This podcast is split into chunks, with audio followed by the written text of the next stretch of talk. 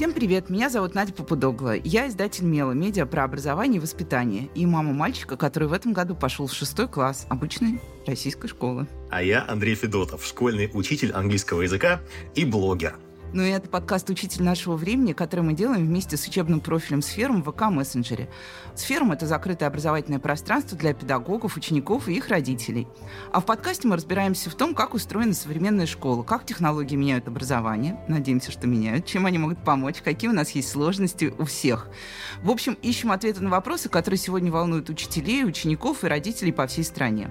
Поэтому приятного прослушивания, и мы начинаем.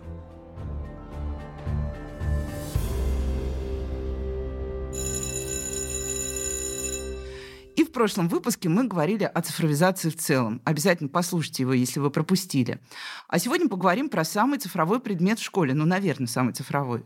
Тема информатика. Я перед записью посмотрела опросы школьников от разных изданий и поняла, что по всем данным выходит, что больше 50% детей хотят в будущем так или иначе связать свою жизнь с IT. Понятно, что не все понимают, что такое А и что такое IT, но, по крайней мере, так формулируют.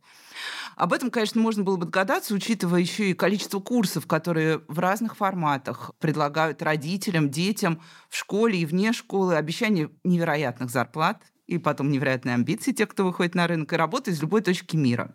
В общем, попробуем разобраться, правда ли, что все дети хотят стать айтишниками, и попробуем понять, как должна быть устроена информатика в нашей школе для того, чтобы закрыть потребности тех, кто действительно об этом мечтает.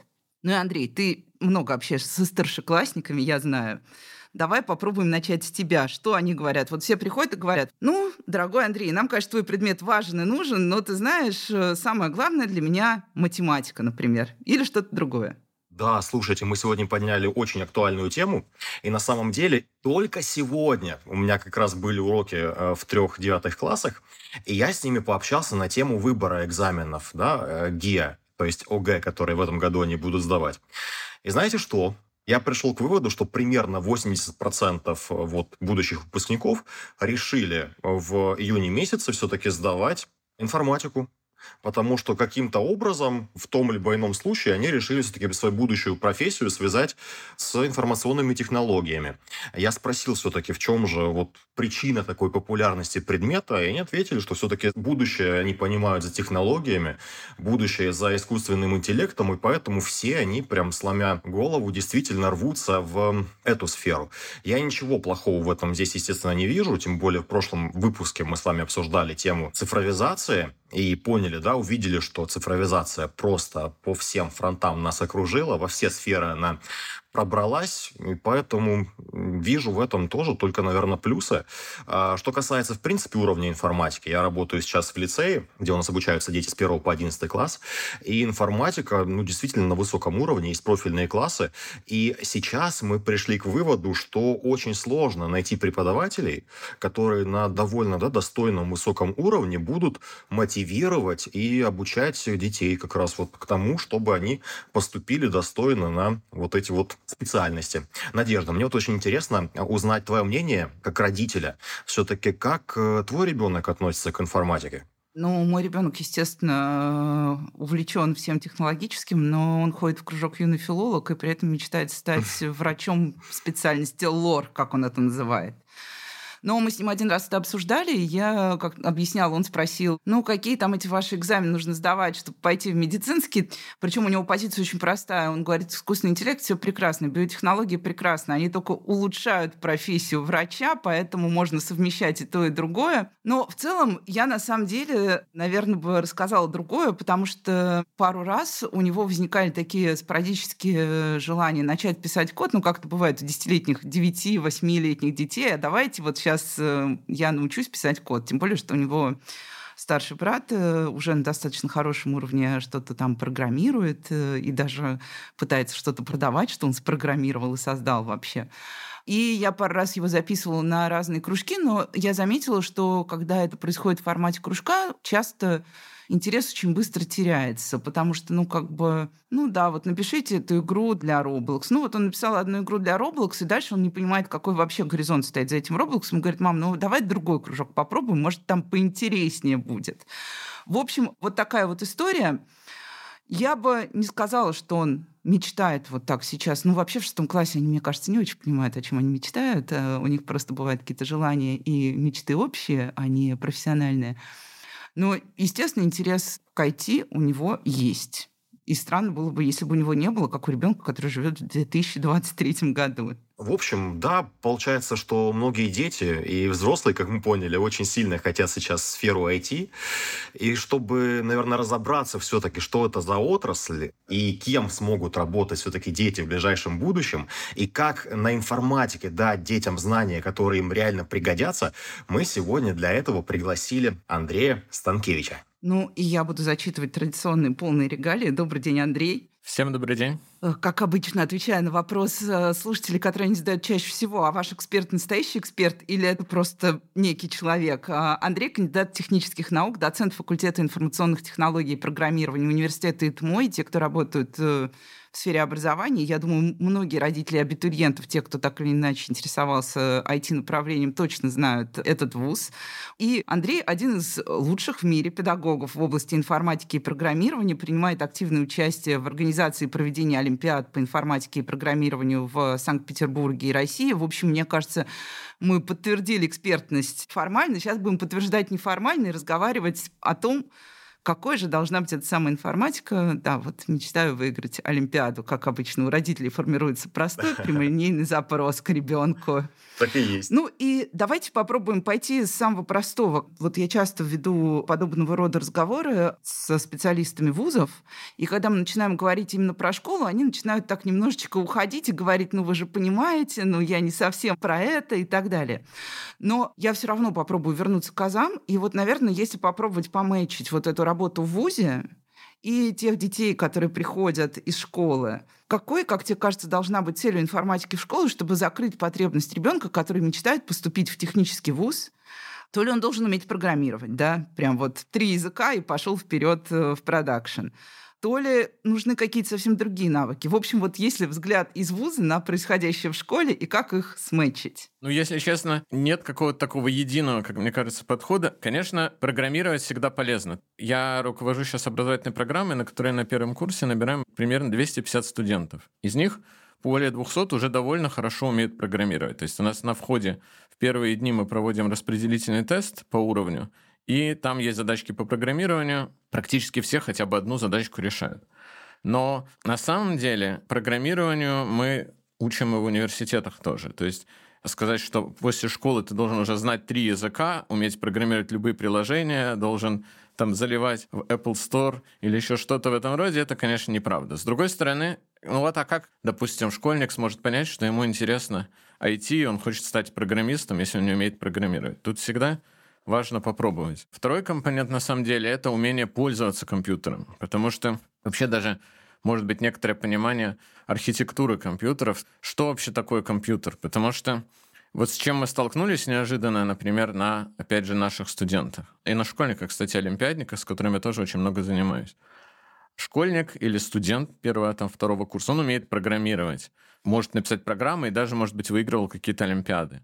Но вот где у него на компьютере лежат его программы, как они вообще там организованы, что там вообще происходит, он не знает и даже иногда неожиданный совершенно поворот не хочет об этом знать. То есть сейчас, если, скажем, когда я учился в конце 90-х, начале нулевых, все кто пользовался компьютером, там подробно знали операционную систему, файлы, папки, директории. То сейчас школьник уже видит как бы ярлык своей среды разработки, запускает ее, программирует, отправляет программу в тестирующую систему – радуется. То есть здесь есть еще такой аспект, так скажем, архитектуры компьютеров, устройства компьютера, даже, может быть, организации операционной системы. Вот это все тоже, мне кажется, какие-то базовые вещи в школе должны быть, чтобы школьники, айтишники, они это понимали. Ну, сейчас с этим ситуация, как я уже сказал, не оптимальная, поэтому мы, например, делаем специальный курс «Цифровая культура», в котором об этом расскажем, ликвидируем, так скажем, безграмотность.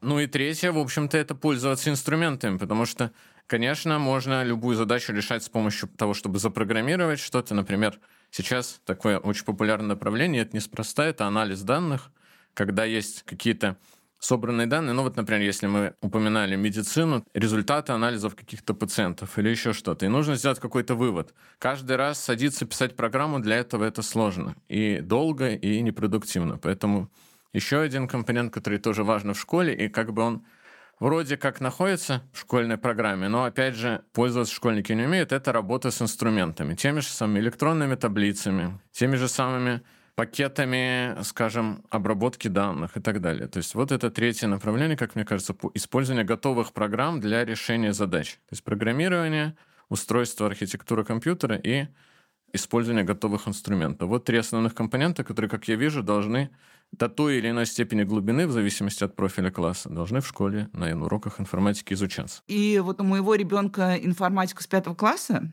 я поняла, да, что им объяснили, что такое кодирование информации. Вот они позанимались там, вот они решали задачи на кодирование информации но при этом они, да, стали немножечко разбираться в том, что такое интернет, но, например, они совершенно глобально вообще не понимают, как этот несчастный интернет работает. Вот им не объяснили. Они что-то пытаются делать, передавать какие-то данные, но откуда, куда, каким способом, вот этого я там вообще не вижу. Но это такой более философский вопрос, наверное, как вообще, с чего начинать информатику в школе для самых младших. И практически он немножко как раз возвращается к моим воспоминаниям про суперкомпьютер в моем пятом классе. Можно ли научить основам того, что потом будет нужно в ВУЗе, на каких-то супер... Э, ну, потому что мы часто слышим от родителей, но мы же не можем позволить себе там мощный, сильный компьютер. У нас есть один планшет, да, ну, uh-huh. есть, мы знаем, давайте будем честны, есть семьи, где один телефон на троих детей. И компьютер, да, есть доступ в школе, но ребенок даже увлеченный дома остается с одним инструментом в виде этого самого телефона. Андрей, вопрос к вам. Нужно ли школе действительно какое-то спецоснащение? Мы знаем, что, опять же, в московских школах там просто уже full house, все прекрасно, все есть, но не будем ограничиваться Москвой и ее благосостоянием. Или, в принципе, в принципе, можно обходиться без дорогостоящего инструментария?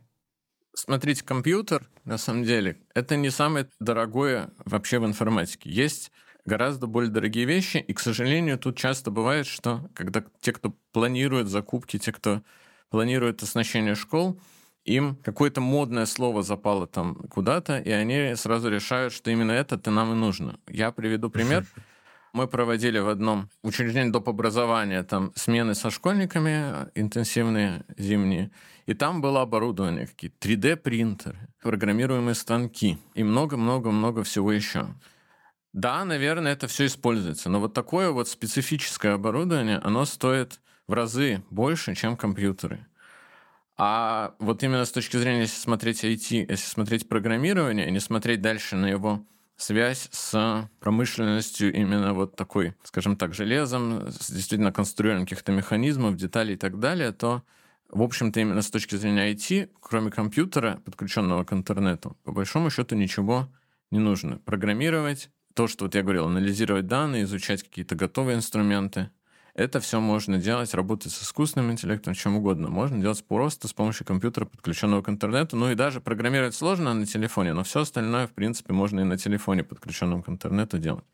Да, дальше, если есть средства, если есть возможности, если есть хороший индустриальный партнер, чтобы это не было какой-то игрушкой, вот что мы на 3D-принтере напечатаем, там, я не знаю, зайчика а что мы на 3D-принтере все-таки напечатаем детали, из которых мы потом там соберем, я не знаю, мост, робота, еще что-то. Тогда, да, можно работать с более дорогим, более сложным оборудованием. У меня еще такой вопрос внезапный. Когда мы говорим вообще IT, да, и говорим, что ребенок будет поступать в какой-то вуз на какую-то техническую специальность, мы всегда говорим математика, да. Мне кажется, для родителей очень важен вопрос вот этой глубочайшей связи математика и все, что происходит в технологических областях. Как бы ты, Андрей, определил, какой уровень математики, какая математика на самом деле нужна. И не в формате база профиль, ну, потому что тут понятно, можно посмотреть требования любого вуза и узнать, какая математика нужна. Но какой-то немножко другой взгляд вот на связь этих двух сегментов образования и двух предметов в школе. Я в школе конкретно не работаю, поэтому мне трудно сказать. Извиняюсь, но это ну, правда. может быть, на опыте студентов, то, что ты вот видишь э, в живой среде. Ну, я видел, естественно, варианты ЕГЭ и так далее. Много из того, что входит в ЕГЭ, на самом деле, это какие-то ритуальные вещи, там какие-то преобразования неравенств, э, преобразования тригонометрических формул и так далее. Это все, конечно, нужно в узких местах в ВУЗе и, так скажем, к информатике имеет отдаленное отношение, только уже дальше в каких-то, может, предметных областях. Что на самом деле нужно в информатике, это умение логически рассуждать, умение строить какие-то последовательности утверждений, как они взаимосвязаны. И здесь такой, скажем, положительный, например, пример из школьной программы — это уроки геометрии, причем планиметрии. Вот там теоремы, леммы, свойства, построения. Вот это вот развивает, скажем так, условно, те области мозга, которые дальше еще помогут и в программировании, и в других IT-приложениях. Понятно, что есть такой раздел большой, достаточно называется дискретная математика, он частично изучается на информатике, вот то, что вы говорили, еще логика, какие-то передачи информации и прочее. Это да, но это сейчас скорее на уроках информатики. На уроках математики там скорее какие-то вещи, в которых вот школьная алгебра, так скажем, и начало анализа, я имею в виду сейчас базовую школу, не профильную. Понятно, что там в физмат-лицеях все хорошо с этим, там знают, что делать. А вот в обычной школе то, что проходит на руках алгебры, оно, ну, кроме, там, я не знаю, решения квадратного уравнения и правил взятия производной, в ВУЗе почти точно не пригодится. А вот то, что происходит на геометрии, оно напрямую может не пригодиться, но вот сама конструкция, сами концепции доказательств, следствий, лем, теорем, вот это дальше в ВУЗе будет раскрыто, и это полезно. Как сложно все это слушать гуманитарию. Серьезно. Ну, может быть, неожиданный эффект, но вот так. А вот у меня тоже возник вопрос. А, у меня вот есть э, статистика по э, ЕГЭ который сдавали в прошлом году учебном, и его сдавали рекордные 113 тысяч человек. Андрей, подскажите, пожалуйста, а что, возможно, можно ожидать э, в этом году? Как все это изменится? Ну, я думаю, что примерно так же будет, может, чуть-чуть вырастет. Я не думаю, что тут будет еще какой-то дополнительный всплеск сдачи ЕГЭ по информатике. Я думаю, он будет так постепенно расти.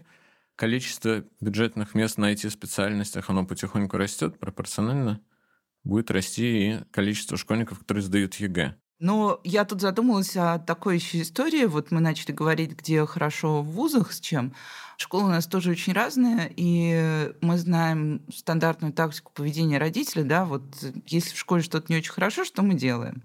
Мы идем и ищем там репетитора, кружок, еще какие-то допы. Ну, в общем, каждый родитель действует в меру своей испорченности и желания причинить добро ребенку, особенно если он видит какую-то искру вот от интереса. Мы же нас учили как бы следить за детской внутренней мотивацией, всячески ее поддерживать. Мы ее поддерживаем как можем. И еще вот, исходя из того, что когда мы тебя, Андрей, представляли, мы говорили про олимпиадную математику, насколько вообще нужно догонять вот эту вот школьную среду, пусть как раз не ту, вот о которой говорил Андрей, что у них там мат-лицей и все хорошо, а общую школьную среду, вот этими вот дополнительными историями, и насколько они соответствуют. И отдельный вопрос немножко. В чем разница базового школьного программирования и олимпиадного программирования? Вот меня очень это волнует. Олимпиада, на самом деле, это такой отдельный очень большой пласт. У них есть разные цели, где-то соревновательные, где-то поступательные, где-то междисциплинарные. А школьная информатика, как любой как бы школьный предмет, его цель это, ну вот есть какая-то базовая программа, есть какой-то минимум знаний, которые мы ожидаем, что школьник на выходе из школы будет иметь и там, которые нужны, чтобы проверить его знания, можно там дальше с помощью ЕГЭ там, или ОГЭ. И дальше уже сильно зависит от учителя. Если учитель просто действует по инструкции, по методичке, рассказывает то, что написано в учебном программе, уже неплохо. Потому что, кстати, по информатике, по крайней мере, ну сейчас, может быть, меньше, долгое время была проблема, что и это было достаточно тяжело для учителей, которые сами, допустим, учились, короче, не было компьютеров в школах, или там был такой вот basic. Есть учителя, есть очень сильные, очень хорошие учителя. Есть там учитель в Москве, которого у одного учителя больше учеников на Всероссийской Олимпиаде по информатике на заключительном этапе, чем у всех остальных регионов, кроме Москвы, каждого по отдельности. То есть бывают и такие. Мне кажется, что любой учитель должен смотреть на то, с кем он работает и какие цели у этих учеников. Если у учеников его цель — это сделать какой-то реальный проект, который там будет можно использовать где-то, то нужно, значит, искать знакомых, друзей, может, в каких-то университетах, лабораториях, да я не знаю, музеях, вот, каких-то, может быть, компаниях, и пытаться узнавать, что там нужно привлекать каких-то коллег более, скажем так, близких к реальной жизни и делать вместе со школьником проект по информатике. Если там класс весь математический, весь из себя, и его цель стать чемпионами там, России по информатике, ну окей. А давайте, значит, будем больше заниматься программированием, алгоритмами, структурами данных, как-то участвовать в различных олимпиадах, готовиться к этому. Если кто-то хочет именно поступать на эти специальности, важно очень готовить к РСОшевским олимпиадам или к ЕГЭ. Если, наоборот, класс, скажем, естественно-научный, важно показать, раскрыть потенциал вот инструментов обработки данных, показать, какие возникают задачи, которые в их предметном области, там, не знаю, в химии, как можно... Таких примеров сейчас много, и каких-то инструментов для помощи там много. Как-то можно находить какие-то новые соединения, как можно с помощью компьютера эмулировать, я не знаю, там какие-то материалы и так далее. В общем, тут нет единого рецепта. Надо смотреть, ориентироваться и на потребности класса, на профиль класса, на то, что интересно школьникам, на то, что, собственно, этот учитель может. Понятно, что вот если какой-то учитель в каком-то провинциальном городе, я ему говорю, пойди найди какого-нибудь друга из промышленности и сделайте с классом реальный проект. Ну где же он его найдет? Нужно, понятное дело, всегда исходить из реальных возможностей и потребностей как-то находить баланс. Какой-то минимум вот по этим трем основным направлениям нужно обязательно, конечно, давать. И тут я зайду в чат, и я просто сейчас, когда вот рассказывал про класс, периодически у меня была какая-то такая социальная нагрузка. Я посещала медиакласс. Сейчас в Москве есть специальные медиаклассы. Это классы, ориентированные на некое контентное медиапроизводство и технологическое медиапроизводство. И я один раз зашла в класс э, и увидела 30 детей. Все они были в наушниках капюшонах, чтобы я не видела их наушники. Им было совершенно неинтересно все, что я говорю, при том, что обычно, ну, вот когда я прихожу в класс, где там все хорошо с мотивацией, там всегда масса вопросов, все интересно, там как устроено, то это пятое, десятое, а здесь вот так. Я потом вышла и говорю куратору, а что, я говорю, у вас медиакласс э, работает как класс Ж в моей школе, вот у меня был в школе класс Ж. Туда отправляли всех детей, которые не вписались ни в одну параллель, гордость и все остальное. И он говорит, ну да, понимаете, медиа, это же такая, ну, отрасль, это вообще какой-то отстойник. Вот, ну, вот такие вот у нас дети собрались. Я представила, что вот сидит перед вами класс, или сидит перед родителем ребенок. Родитель очень хочет, или учитель очень хочет заинтересовать, замотивировать его как раз на IT показать, э, как круто быть, э, я не знаю, там, крутым программистом, например. Я видела самые плохие примеры. Все плохие примеры. У нас мотивация — это будь как Стив Джобс, заработаешь много денег. Но это понятно, мы сбрасываем сразу со счетов такую мотивацию. Вот если бы перед вами стояла задача замотивировать, как-то попробовать открыть э, ребенку то, как это классно, помимо того, что мы уже сказали, что это нужно во всех э, отраслях, что это хорошо работает, что здесь очень много, на самом деле, что IT — это не то, что ты сидишь и тупо пишешь код всю жизнь э, в темной коморке. Вот. Что бы вы сказали, что бы вы сделали, чтобы вот как-то немножечко подтянуть интерес этих детей, вот этого класса, который смотрит на тебя, а, пришел, и ты думал, да мне эта информатика не нужна. Ой, ну слушайте, так даже я не знаю, что сказать. Конечно, мне кажется, есть... Они сразу замотивированные приходят, да? Да-да-да. Ну, это тоже есть такой аспект, что моя-то практика, конечно, полностью противоположная, если честно сказать. У меня в основном школьники и студенты, с которыми я сталкиваюсь, замотивированы. Поэтому... А я поэтому и задала вам этот вопрос, потому что в привычной среде, в зоне комфорта хорошо. Да-да-да, поэтому очень сложно а, здесь понять. Ну, не знаю, я вот, честно говоря, мне кажется, что это в фильмах так вот бывает. Вот какой-то сидит такой класс, ничего не хочет, а тут приходит какой-то великий учитель раз и их замотивировал. Но как это в жизни все происходит, сколько на такой эпизод, который в фильме будет таком показан, приходится эпизодов, когда, ну, не хотят учиться, ну и ладно, как бы будем решать задачи из учебника. Сколько таких эпизодов, я думаю, что гораздо больше. Смотрите, еще вопрос. Давайте, наверное, немножко информации дадим для родителей. Я помню, когда я еще учился, в мою бытность были популярны, все поступали просто на юристов и на экономистов. Сейчас все поступают на IT-специалистов. Прям стихотворение получается.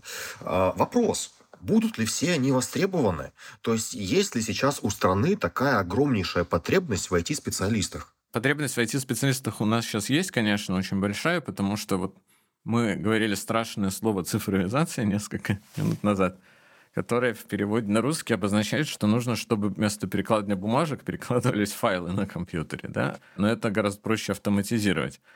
И вот такого плана эти специалисты, вот, которые программируют какие-то типовые задачи цифровизации, так можно сказать, вот это вот специалисты под угрозой искусственного интеллекта, конечно, находятся, что их работа может быть, наверное, автоматизирована в обозримой перспективе.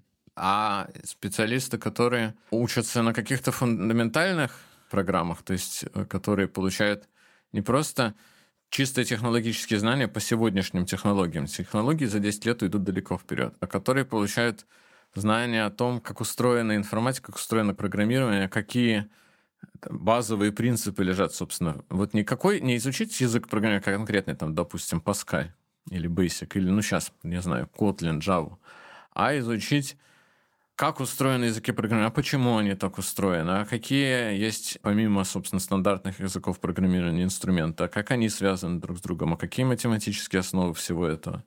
Вот такие специалисты, они всегда будут востребованы. Когда мы говорим вообще про IT в школе, мы все время, ну нет, вообще даже не про IT, неважно. А, я думаю, Андрей знакомо требование сделать все метапредметным, угу, что мы должны быть максимально метапредметны. И как раз если мы говорим про IT, то давайте сделаем так, что IT у нас будет в каждом предмете. То есть, ну, математика, понятно, там проще.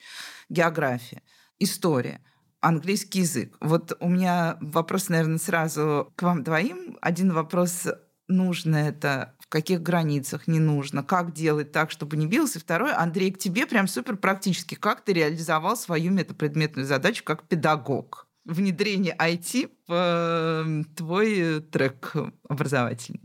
Сейчас я стараюсь какие-то форматы также использовать в офлайне. Сейчас э, искусственный интеллект тоже внедрился в наши уроки. Как раз сегодня генерировали с пятым классом на тему внешность в Кандинском э, в нейросети внешность людей, воображаемых, как раз исходя из лексики, которую они выучили. Форматы действительно потрясающие, и дети что-то осваивают, чему-то, опять же, да, учат меня. И поэтому, честно, я в восторге от всего. И второе мнение. Ну, здорово, на самом деле, что все получается. Я не знаю, мне кажется, что, опять же, когда вот говорится, что IT должно быть во всех предметах, ну, в каком смысле? Вот если компьютер, ну, так компьютер как бы бывает у учителя стоит, он там на доске презентацию показывает. Это не... Тут нет межпредметности пока. Если вот, да, использование каких-то уже готовых штук в интернете, там, скажем, чат GPT, Кандинский, еще что-то такое, что позволяет посмотреть, а что вот нейросеть сделает на такой запрос, ну окей.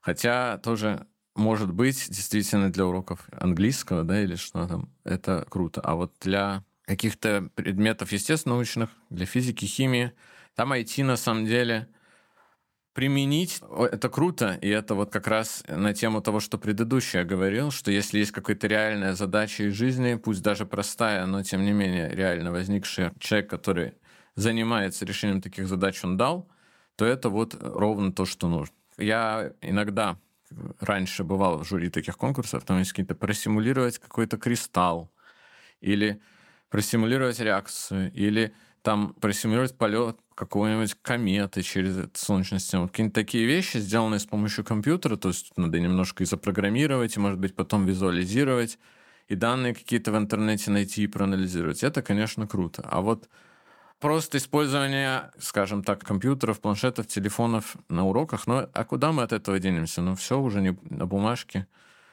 Журналы только ведутся, и то уже не везде. А где учитель э, школьный, да, физики и химии может этому обучиться? Самостоятельно это можно сделать, умудриться? Ну, мне кажется, что, может, и можно, потому что, опять же, у нас 21 век, 23 год, интернет, есть куча всяких, вот Мел уже упоминался, куча всяких ресурсов, в том числе для учителей, в том числе каких-то готовых виртуальных лабораторий, с которыми можно поэкспериментировать. Немножко не моя область, поэтому конкретные примеры тоже тяжело привести, но у меня есть ощущение, опять же, тоже от моих знакомых учителей, что тот, кто хочет разнообразить свои уроки, кто хочет нести в них какой-то элемент вот современности, он сейчас без, без проблем это сделает Кто не хочет, ну, как бы... В общем, главное, чтобы было желание. Я, кстати, поддержу, Андрей, твой вымирающий предмет – это иностранный язык. Если вы владеете иностранным языком, это сделать еще проще, потому что сочетание иностранного языка и интернета для педагога, мне кажется, открывает просто невероятные горизонты того, что можно вообще узнать и видеть.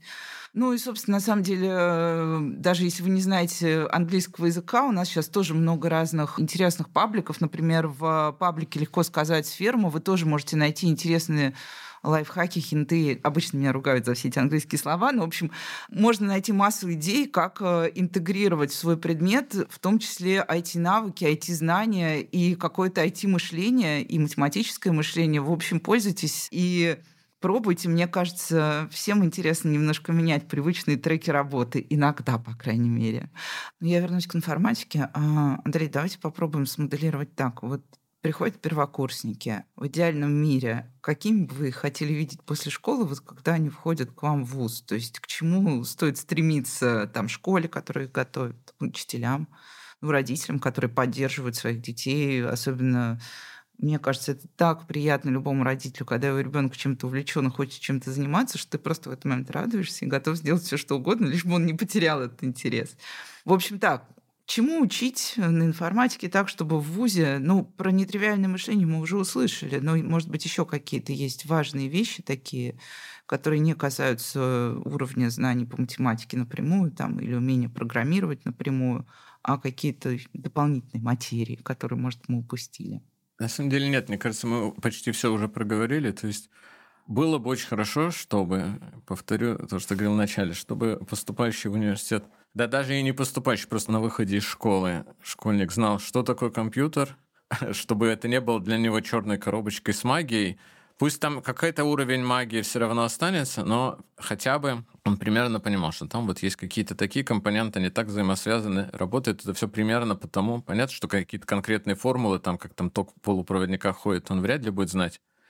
Но чтобы понимал, что есть какие-то физические законы, которые этот процесс вычислений там обеспечивают. И примерно понимал хотя бы, что, как это все называется. Сейчас не так важно знать, что, что-то или как оно работает, как знать, как оно примерно устроено, и где можно узнать, на самом деле, если понадобится дальше где можно углубиться. Умение, вот опять же, искать в интернете правильную информацию, уметь отличать ну, хотя бы пытаться отличить, понимать, что в интернете есть куча бреда, и нужно уметь этот бред отличить от нормальной, адекватной информации. Умение работать в интернете.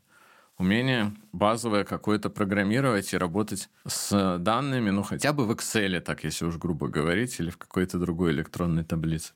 Это с информатики, а с математики умение рассуждения проводить, умение понимать, что такое доказательство, какая взаимосвязь между фактом, почему что-то может следовать из чего-то, а что-то нет. Как-то так. Ну и такое общечеловеческое — это умение понимать задание, как бы и делать его вовремя. Но это, я боюсь, шансов нет. И тут я вспомнила самый бесполезный навык тоже из раздела «Фантомные боли», что когда тоже мы учились, ну, чтобы слушатели понимали, поскольку они меня не видят, мне в этом году будет 45, это уже все бесконечный возраст, и я думаю, мои ровесники вспомнят, как мы сами развинчивали свои компьютеры, сами знали, как что заменить, понимали, где какая... Тут подпаять, тут подкрутить. Мой ребенок, если честно, в ужасе смотрит. Я недавно развинтила один свой ноутбук, потому что мне показалось, что там пыль.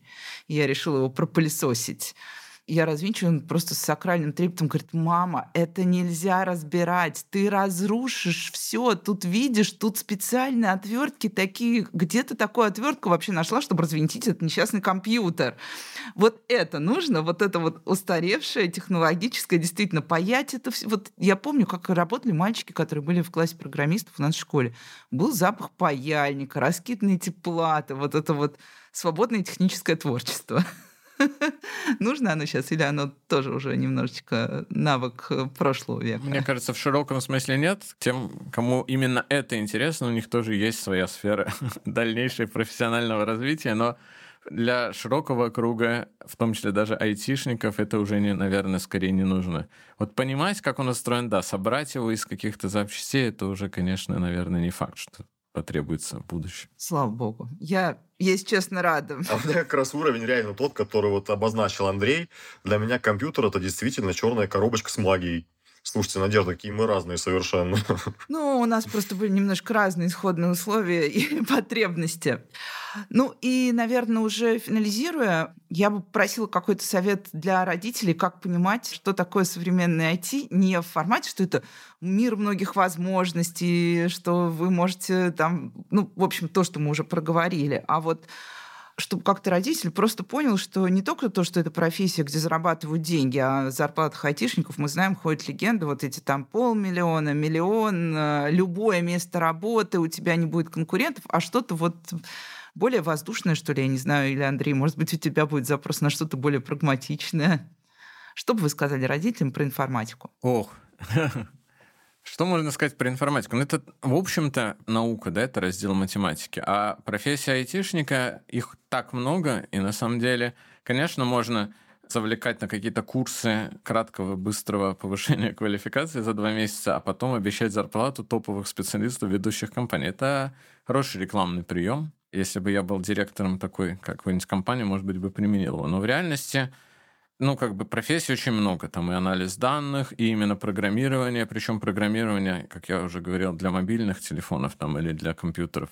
Есть свои аспекты, есть дизайн, есть системные администраторы, есть то, что называется специалисты по искусственному интеллекту и так далее. Тут как бы этот список, условно говоря, профессий, он меняется каждые несколько лет там, на 30%. И поэтому если, мне кажется, школьник увлечен компьютером, и он что-то с ним делает не связано с играми, да, то есть не только играет на компьютере, но еще и что-то программирует или какие-то, может быть, даже делает сайты, визуализирует что-то, делает игры, именно не играет, а их делает, да, то это уже знак, что IT вполне может подойти школьнику, и можно на этом пытаться уже делать акцент. А дальше уже кто-то будет программистом, кто-то дизайнером, кто-то системным администратором и с паяльником бегать. Тут уже такого общего совета не дашь. Надо смотреть, что именно интересно, а еще к чему есть доступ. Потому что в Москве там или в Санкт-Петербурге это нам легко, можно чему угодно научиться. А если есть какой-то крутой учитель, который там в каком-то условном провинциальном городе научит из плат собирать компьютер, так и тоже неплохо. Я не знаю, но у меня это был финальный вопрос. Спасибо, кстати, за ремарку, что все-таки это еще и наука, потому что, мне кажется, мы уже совсем вымыли информатику вот в этом в дихотомии информатика и IT, доминант вот этого вот какого-то профессионального приложения, она очень часто забывает, что за всем этим все-таки есть то, что называется именно словом наука. Да, так и есть. Мне кажется, я могу только сказать, что вы слушали «Учитель нашего времени». Это подкаст учебного профиля сферы в ВК Мессенджере. Подписывайтесь на нас везде, где слушаете подкасты. Обязательно оставляйте сердечки, 5 звезд и, естественно, комментарии. Удобнее всего следить за нами в ВК Музыке. Там мы будем публиковать выпуски немного раньше, чем на остальных платформах. А еще в сообществе Сферума ВК можно поделиться своим мнением о выпуске и задать все вопросы, которые вас интересуют. Мы с удовольствием ответим на них в следующих выпусках. Ссылка на сообщество в описании. Андрей, огромное спасибо за то, что уделили нам это время. Хорошо поговорили, многим объяснили, что такое в принципе информатика. Я думаю, некоторых смотивировали на то, чтобы начать да, ей каким-то образом интересоваться. Спасибо. Ну и мне остается только тоже присоединиться и сказать спасибо. И, кстати, как спойлер, тему, которой мы коснулись очень э, так коротко, о том, как вообще научиться вычленять из нужного в интернете ненужное, мы о ней поговорим тоже в следующих выпусках. Ну и пока-пока.